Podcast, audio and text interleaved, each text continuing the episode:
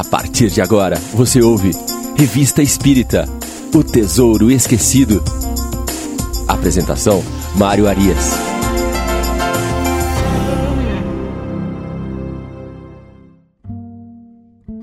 Olá, estamos de volta com o programa Revista Espírita O Tesouro Esquecido. Estamos hoje no nosso décimo programa. Continuamos nossa viagem pela construção da doutrina espírita, avaliando a Revista Espírita do mês de março de 1858. O primeiro artigo a ser examinado no programa de hoje chama-se Confissões de Luís XI. A história de sua vida ditada por ele mesmo à senhorita Hermance Dufault. Vamos começar pela leitura da introdução deste artigo. Kardec começa da seguinte forma: Este trabalho, um dos mais preciosos no gênero, contém documentos preciosos do ponto de vista histórico. Nele, Luís XI se mostra o profundo político que conhecemos. Além disso, dá-nos a chave de vários fatos até aqui inexplicados. Do ponto de vista espírita, é uma das mais curiosas mostras de trabalho de fôlego produzidas pelos espíritos. A este respeito, duas coisas são particularmente notáveis: a rapidez de execução bastaram 15 dias para ditar a matéria de um grosso volume. E, em segundo lugar, a lembrança tão precisa que pode um espírito conservar de acontecimentos da vida terrena. Aos que duvidassem da origem desse trabalho e o quisessem atribuir à memória da senhorita Dufault, diríamos que, na verdade, seria preciso que uma criança de 14 anos tivesse uma memória fenomenal e uma não menos extraordinária precocidade para que pudesse escrever de uma assentada uma obra dessa natureza. Então Kardec aqui já coloca alguns pontos bem interessantes relacionando dois fatores. Um é a idade da jovem médium que escreveu este volume, 14 anos, e o outro que chamou a atenção de Kardec nesse momento foi a condição do espírito de relatar detalhes da sua vida terrena. Detalhes esses que com certeza o marcaram e o continuam influenciando na sua jornada espiritual. E aí Kardec passa então a relatar um pouco da história que foi tratada. Ele destaca um trecho deste livro para ilustrar esta introdução que ele aqui fez.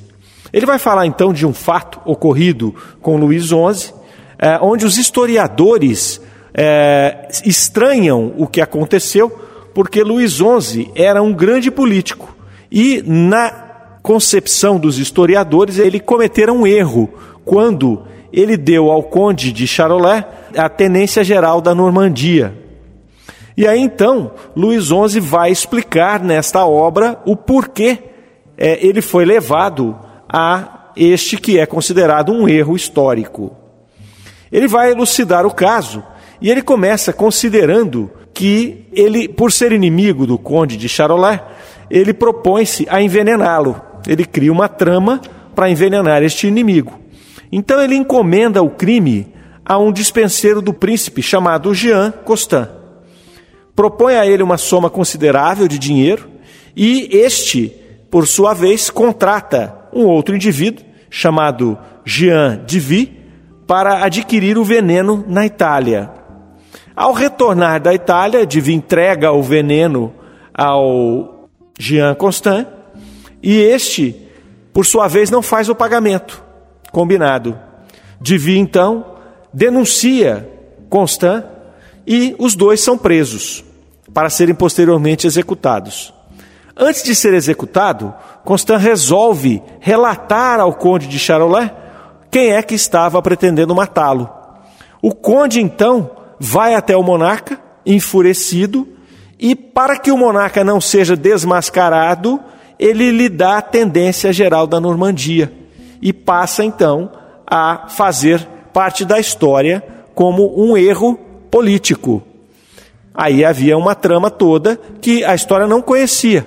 A história não conhecia o fato dessa tentativa de envenenamento.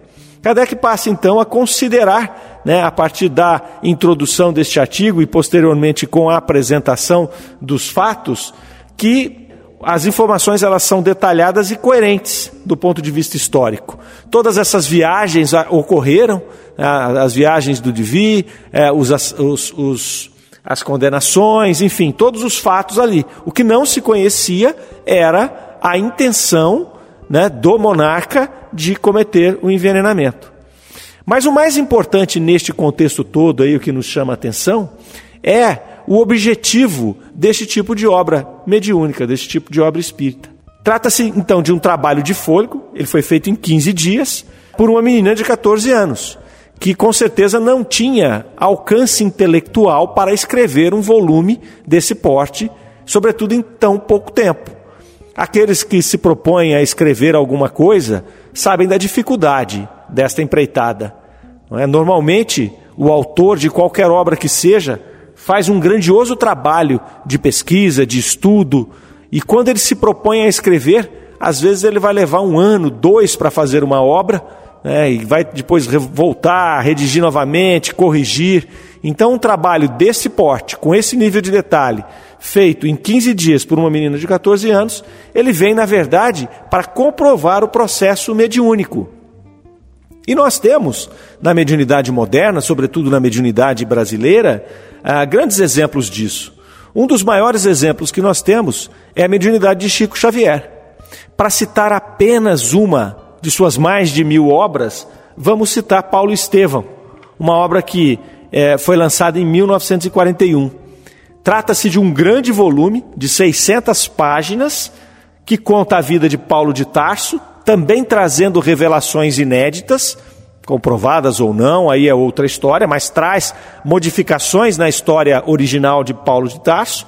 E este volume imenso, com detalhes riquíssimos, foi psicografado em oito meses, por um indivíduo matuto de Pedro Leopoldo, como o próprio Chico se intitulava. Depois nós temos aí vários outros exemplos dentro da literatura mediúnica e que muitas vezes devem ser é, avaliados com cuidado. O próximo artigo que nós vamos avaliar, ele chama-se A Fatalidade e os Pressentimentos. Instruções dadas por São Luís. Nós já vimos em, no programa retrasado que São Luís era o presidente espiritual da Sociedade Espírita de Paris. E dessa forma, Kardec fazia muitas entrevistas com esse espírito. Sempre que havia haviam questões é, mais profundas a serem discutidas, Kardec evocava São Luís. E este aqui é um dos exemplos. Kardec começa dizendo é, que um dos correspondentes da revista Espírita o havia lhe escrito contando uma história interessante.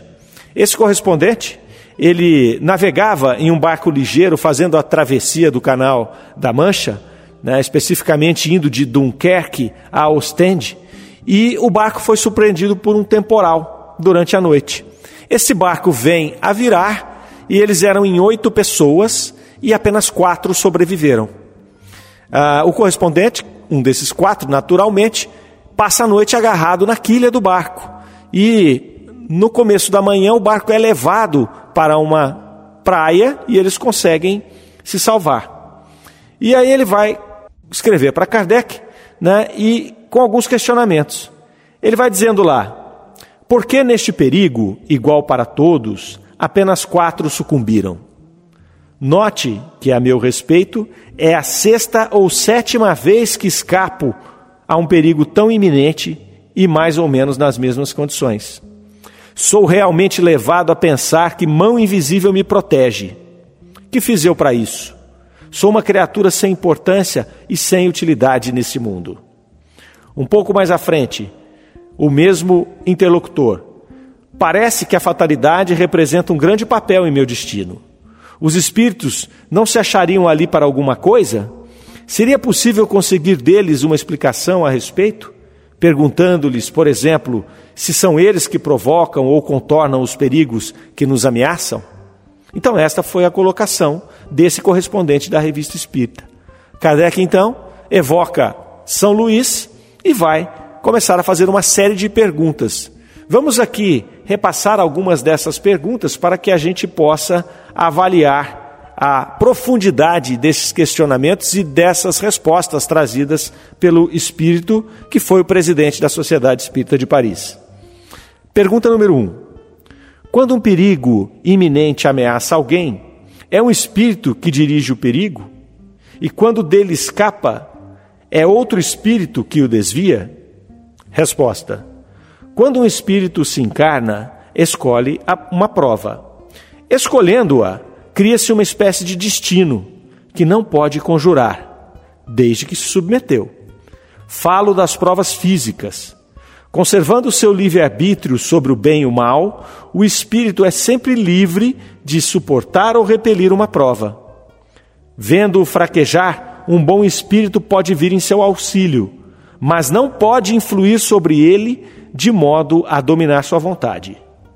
Um espírito mau, isto é, inferior, mostrando-lhe e exagerando o perigo físico, pode abalá-lo e apavorá-lo, mas nem por isso a vontade do espírito encarnado fica menos livre de qualquer entrave.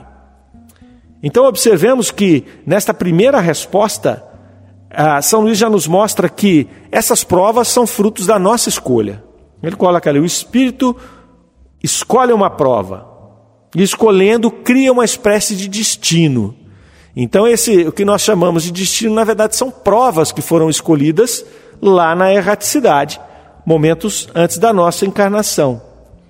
Ele vai dizer aqui que somos portadores de livre-arbítrio e, portanto, podemos suportar ou repelir as provas. Todos nós sabemos que nós temos a nos auxiliar um espírito protetor. Que esse espírito protetor é sempre um espírito de uma ordem da escala espírita superior à nossa. No nosso caso, como somos aqui a grande maioria espíritos da terceira ordem, nosso espírito protetor, o nosso anjo guardião, é um espírito da segunda ordem. E aqui São Luís vem dizer que esse espírito pode vir em seu auxílio, é, mas não pode influir de modo a dominar a sua vontade. Então, seja o nosso espírito uh, protetor, nosso anjo guardião, ou um espírito amigo, ou um espírito bom que se interesse pela nossa causa, ele pode vir nos auxiliar nesse momento, para que nós possamos seguir e cumprir com coragem a nossa prova uma vez que ela é necessária no nosso processo de expiação ou prova. E diz aqui também, São Luís, que, do mesmo modo, um espírito mau ou algum espírito que tenha alguma diferença conosco, talvez oriunda de uma vida anterior, algum processo obsessivo, ele também pode agir de forma contrária. Ele pode tentar nos influenciar a refutar aquela prova. De que forma ele faz isso? Criando pânico, criando medo, criando ansiedade. E aí, ao nos desviarmos daquela prova, ao refutarmos aquela prova, ah, o que aparentemente seria algo bom para esta encarnação, transforma-se em algo ruim para a nossa evolução espiritual. Uma vez que talvez esse seja o ponto capital dessa encarnação que nós escolhemos. Chegar nesse momento e passar por essa prova seria ali o salto necessário para o processo evolutivo. E esse espírito mal, às vezes, nos tirando é, esta oportunidade, ele vai fazer com que nós ah, atrasemos o nosso processo evolutivo. Vamos agora à pergunta número 3. A fatalidade, que parece presidir os destinos materiais de nossa vida, ainda seria então um efeito de nosso livre-arbítrio? Resposta: Tu mesmo escolhestes a tua prova. Quanto mais rude for e melhor a suportardes, tanto mais te elevas. Os que passam a vida na abundância e na felicidade humana são espíritos fracos que ficam estacionários. Assim, o número dos infortunados ultrapassa de muito o dos felizes desse mundo, de vez que, em geral, os espíritos escolhem a prova que lhe dá mais frutos. Eles veem muito bem a futilidade de vossas grandezas e de vossos prazeres.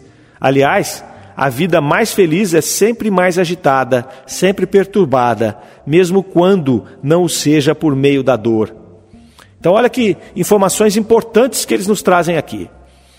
Ele vai dizer a respeito dessas provas: quanto mais rude for a prova e quanto melhor nós suportarmos, tanto mais nos elevaremos. Então, enquanto espíritos ali despertos na nossa casa, que é o plano espiritual, nós temos ali a condição lúcida de fazer as escolhas das nossas provas. E naquele momento, nós estamos ali é, enxergando aquilo que nós precisamos e fazemos a escolha.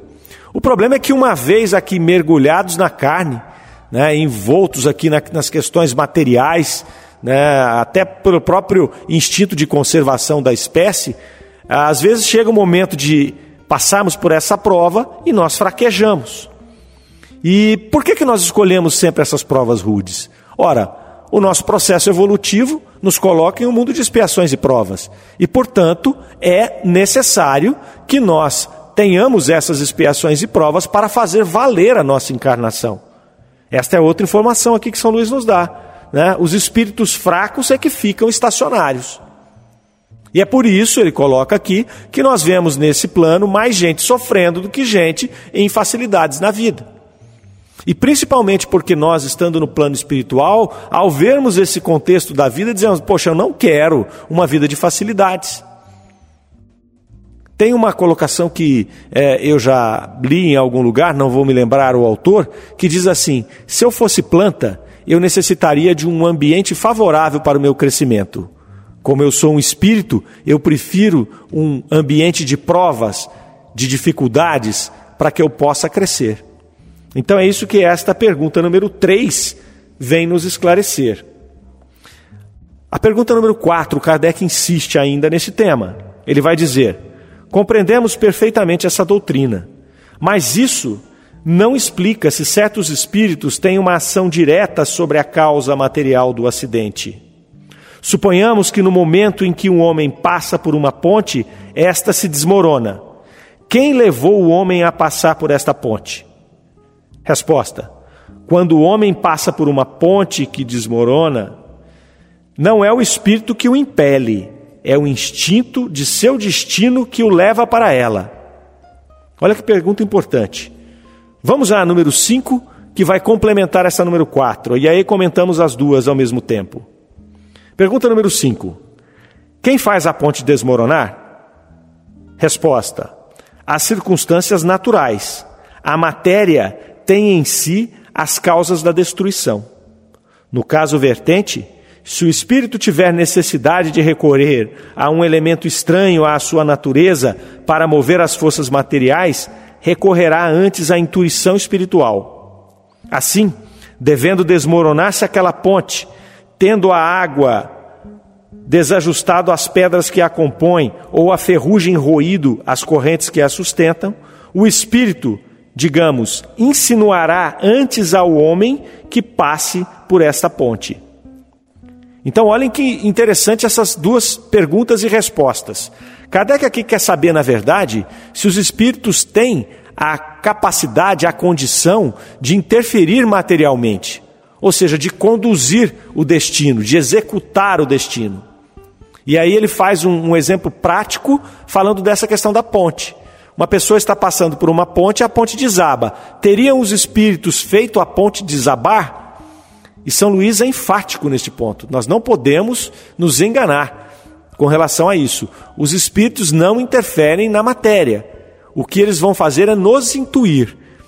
Como eles têm uma visão mais ampla do mundo material, estão mais libertos do processo da carne, eles podem perceber que aquela ponte sofreu das condições naturais que ali se impõem e que ela está prestes a desabar. Como ele coloca aqui, as águas deslocaram as pedras que a suportam, ou a ferrugem corroeu né, os, os vergalhões, o aço que ali encontra-se naquela ponte.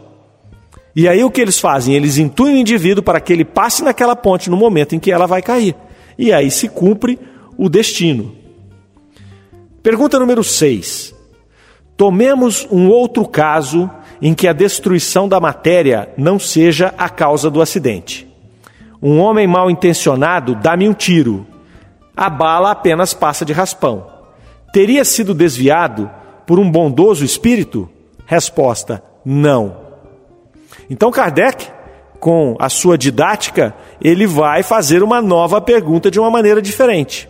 Ele vai dizer: ok, já que não derrubam a ponte, será que eles desviam uma bala que é atirada é, em meu encontro? E os espíritos respondem novamente: não. Né? não ninguém vai interferir no, no, na, na trajetória daquele projétil. Não vai interferir. O que pode acontecer é a hora que o homem vai atirar em você, você ser intuído e se desviar. E aí a bala vai passar de raspão. Se você tivesse é, ficado onde estava, sem essa intuição, sem este alerta, a bala poderia atingi-lo. Então, vão agir desta maneira, nos intuindo, nos informando. Vamos à pergunta número 8. Que entendeis vós por instinto? Resposta: Entendo que antes de encarnar-se, o espírito tem conhecimento de todas as fases de sua existência. Quando estas têm um caráter saliente, ele conserva uma espécie de impressão em seu foro íntimo, e tal impressão, despertando ao aproximar-se um instante, torna-se pressentimento. Esta pergunta e resposta são extremamente interessantes. A própria forma como Kardec vai construindo as perguntas, já diz muito sobre quem era esse homem e o que ele esperava da doutrina espírita e dos espíritos. Vejam o que ele diz aqui. Que entendeis por vós do instinto? Que entendeis? Ele não pergunta para ele o que é o instinto. Ele pergunta para São Luís: que entendeis vós? Porque podem haver várias interpretações. Ele sabe que São Luís, mesmo sendo um espírito superior a ele, não tem todas as respostas e nem a obrigação de ter todas as respostas. Então ele pergunta: Que entendeis vós por instinto? E o espírito responde: Entendo que. Ou seja, esta é a minha opinião, este é o meu entendimento. Então nós espíritas temos que tomar cuidado com essas análises, com essas leituras. E entender que aqui Kardec estava entrevistando, estava consultando um espírito elevado, mas não um espírito perfeito que tinha todas as respostas. Era um espírito que precisava ser testado, precisava ser avaliado. Então, ele, por isso que ele vai fazendo as perguntas, ele repete, parece que ele repete a mesma pergunta de outra forma, que é justamente para pegar inconsistências. É para entender, olha, vou, primeiro é para saber se o espírito entendeu aquilo que ele estava perguntando. Será que esse espírito realmente entendeu o que eu estou falando? E segundo, para aferir se não há inconsistências na resposta. E seguindo nessa resposta, ele vai dizer ali, São Luís, que nós, temos, nós não temos o conhecimento de tudo na nossa existência. Na verdade, aquelas fases da nossa existência que têm um caráter mais saliente, são essas é que nós vamos conservar a impressão.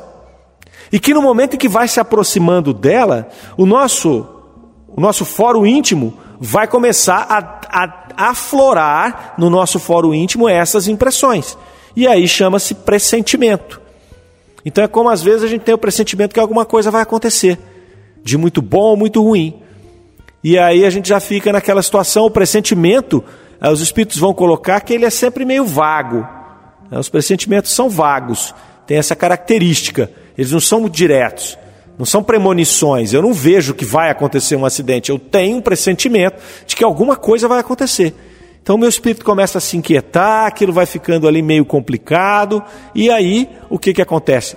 Um, o fato ocorre. Então são essas situações de caráter mais saliente, né, de caráter mais importante na nossa encarnação, que são marcadas ali e que vão é, ocorrer né? porque nós assim solicitamos que naquele momento, em determinado momento de nossa vida, nós fôssemos conduzidos para essas situações e passássemos por essas provas, né? para que nós pudéssemos avançar o nosso processo evolutivo. E é aí que aparecem os pressentimentos. Eu conversava com um amigo hoje, uh, cujo sogro faleceu há poucos dias de um infarto fulminante. E esse amigo me disse: Olha, Mário, é interessante porque é, ele morava com o sogro. Então ele fala, eu estava todo dia com ele ali. E eu percebi que nos últimos dias ele foi ficando meio estranho, ele foi ficando meio inquieto. E ele falava, olha, parece que eu não estou em mim, parece que eu estou meio alheio, né? Mas, poxa, vamos ao médico. Não, eu não estou sentindo nada. Eu não estou doente, mas eu estou estranho. Então ele já tinha o pressentimento. Ele tinha o pressentimento de que algo ia acontecer. Então esta fatalidade, este momento saliente do seu desencarne, que com certeza foi programado lá no seu planejamento reencarnatório, ao se aproximar, o espírito já começa a perceber aquilo, já começa a dar sinais de que alguma coisa vai acontecer, alguma coisa importante vai acontecer. Ainda nessa conversa, um fato bem interessante que se deu foi que esse amigo, que inclusive é católico, uh, me disse o seguinte: Olha, Mário, e é estranho que uh, eu percebi naqueles dias, sobretudo nos dois dias aí antes do acontecimento, uh, eu vi por duas vezes como se fossem vultos passando pelo corredor da nossa casa. Então, esse é outro fato interessante. Que na verdade a gente está aqui dando apenas uma opinião do que pode ser através dessas impressões que nos foram passadas. Eu acredito que a esposa dele relatou a mesma coisa para ele, para esse meu amigo, alguns dias depois da morte do pai. Ela disse: Olha, um dia antes eu vi, parecia que eu vi vultos passando pela casa. Então pode ser também que os espíritos ali que estavam acompanhando esse indivíduo nesse momento tão importante da vida dele, já estavam por ali se movimentando e até este pressentimento que ele é, a pessoa que iria desencarnar já estava tendo, talvez os familiares também tivessem esse pressentimento. E pode ser que essa programação reencarnatória lá tenha sido feita até em conjunto, né? não sabemos, não temos certeza deste fato. Ah, mas é bem interessante é, este, é, este artigo de tamanha profundidade que vai falar da fatalidade dos pressentimentos. Ele nos traz uma importante orientação acerca de como é feito o planejamento reencarnatório. Se nós não tomarmos cuidado com os estudos e com as leituras, nós podemos cometer o erro de imaginar que o nosso planejamento reencarnatório determina todos os atos da nossa vida. E aí nós entraríamos no determinismo. Ou seja, eu posso ficar tranquilo que o que tiver que acontecer vai acontecer. Então eu não preciso me preocupar, eu não preciso me esforçar, eu não preciso estudar, eu não preciso melhorar nada, porque eu já tracei o meu destino como um todo. E aqui esta este artigo vai deixando claro para nós que não é assim que funciona. Não é assim que a banda toca. Nós, na verdade, no nosso planejamento encarnatório, nós vamos escolher pontos capitais. Então, nesse exemplo aqui é, do, do amigo do sogro do meu amigo, a forma da morte, o período que ele vai desencarnar. Isso são coisas que, de repente, nós podemos, ali no nosso planejamento reencarnatório, é, escolher, eleger. Se o indivíduo vai passar por uma doença mais severa, se é necessário aquilo para sua reparação, ou como uma prova, se vai ser de um determinado acidente. Nós vamos escolher ali se nós vamos ter um corpo físico com deficiências para que a gente passe por aquela prova e, e aí possa ou reparar ou oferir ganhos dessa, desse momento.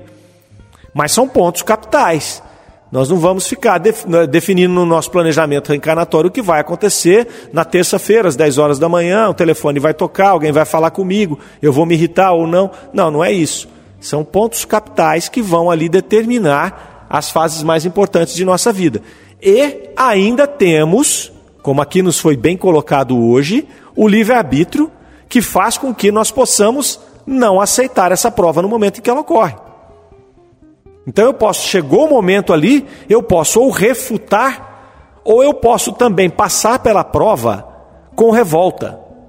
Isso é importante. Quando ele fala lá da forma como você passou a sua prova, ou se você refutou, é que vai te dar um processo de maior ou menor evolução ali naquele momento. Porque às vezes eu programo para a minha existência uma doença grave, importante para o meu processo evolutivo, mas chega ali naquele momento eu me revolto com aquela doença. Eu não aceito. Eu passo por ela, eu sofro, mas eu sofro revoltado. Então eu não aproveito todo o potencial daquela prova. O mesmo se dá se eu refutar. Olha, eu tenho uma prova para passar uma experiência com alguém aqui, eu tenho o pressentimento que eu tenho que passar, mas eu não quero, eu refuto. Então isso é uma coisa que eu também peguei um atalho, mas que vai atrapalhar o meu processo evolutivo.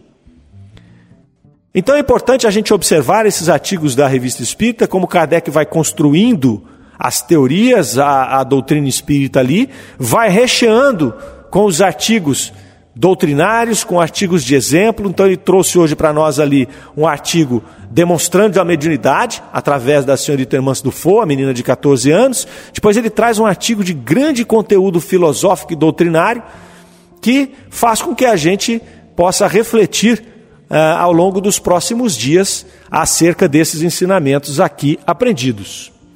E assim, meus amigos, vamos chegando ao final do nosso décimo programa. Nós agradecemos a presença e a companhia de todos. Desejamos a todos uma ótima semana. Que Deus os abençoe. Você ouviu Revista Espírita O Tesouro Esquecido.